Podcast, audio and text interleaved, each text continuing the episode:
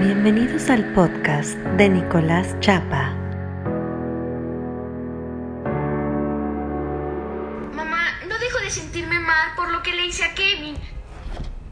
Siento como si tuviera un monstruo dentro de mí. Ah, Por el amor de Dios, Malcolm, no es un monstruo. Es tu conciencia. Agradece que Dios te dio una.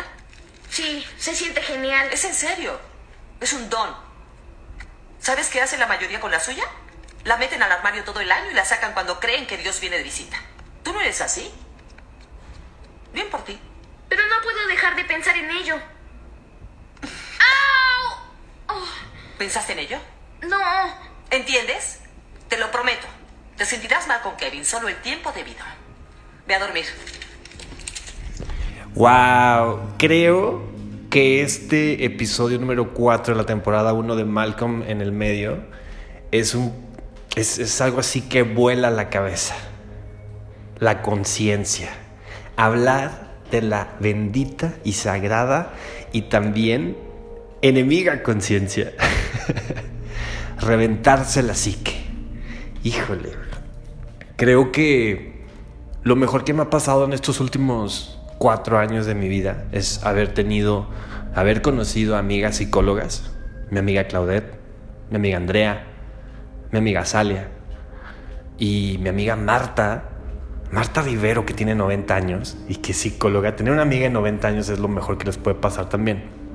Y con ellas he platicado mucho y no platicar a un nivel de quiero que me terapien, sino hemos tenido posibilidades de platicar cosas más profundas donde yo me espejeo con ellas, ellas espejean conmigo y vamos como teorizando una serie de comportamientos y behaviors humanos que a mí me han ayudado a aprender mucho.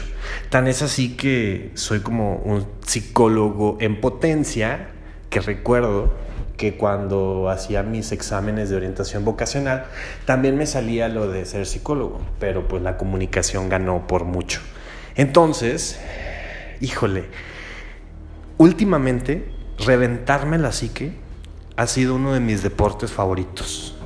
Pero así como el deporte en exceso y la vigorexia también es dañina, creo que estarme reventando la psique por semana muchas veces es que es interesante, güey. Es, es algo así como bonito, porque vas a niveles profundos como si fueras un buzo con tanque de oxígeno y vas y exploras y navegas y dices, verga, qué pedo, qué es esto, qué hay en esta parte oscura mía, güey, que casi no visito.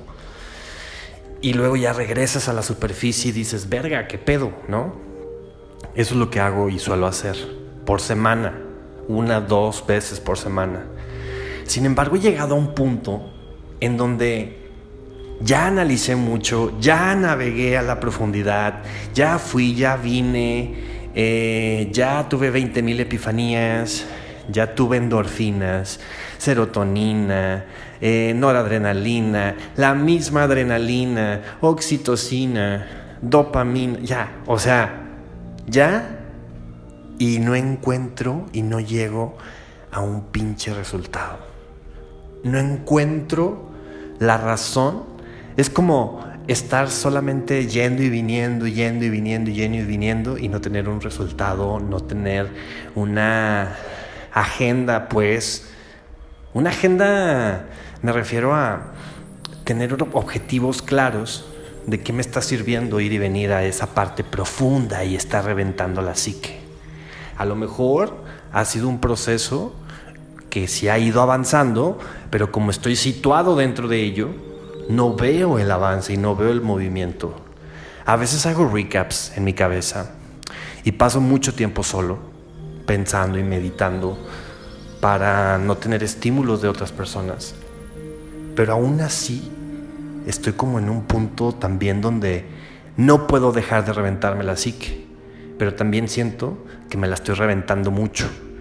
Entonces, es, esta, es este balance que debo de encontrar entre no overtinquearle, no sobreanalizar tanto y accionar, pero también accionar sin dejar de pensar, sin dejar de analizar.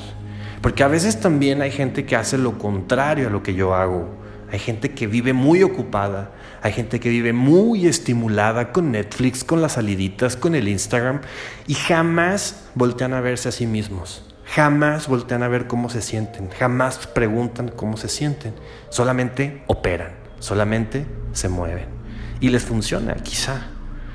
Pero creo que lo ideal es encontrar un balance entre saber equilibrar esas búsquedas hacia tu yo interior y hacia la profundidad y ser valiente y sentir la vergüenza y la pena de tu miseria y sentir todo eso que te duele y sentir esos recuerdos de la infancia que te hieren o esas situaciones donde te sentiste vulnerable, pero también es importante accionar, es encontrar la dualidad de ambas situaciones y de ambos lados como ser humano. Y saben que estoy en esas. Así que, mientras tanto, es momento de seguirnos reventando la psique, pero ahora con acción. Y si tú estás muy accionado y muy sobresaturado de cosas o sobreestimulado y no has vuelto a ver y no has volteado a ver tu psique, te recomiendo que también lo hagas. Este fue el podcast de Nicolás Chapa.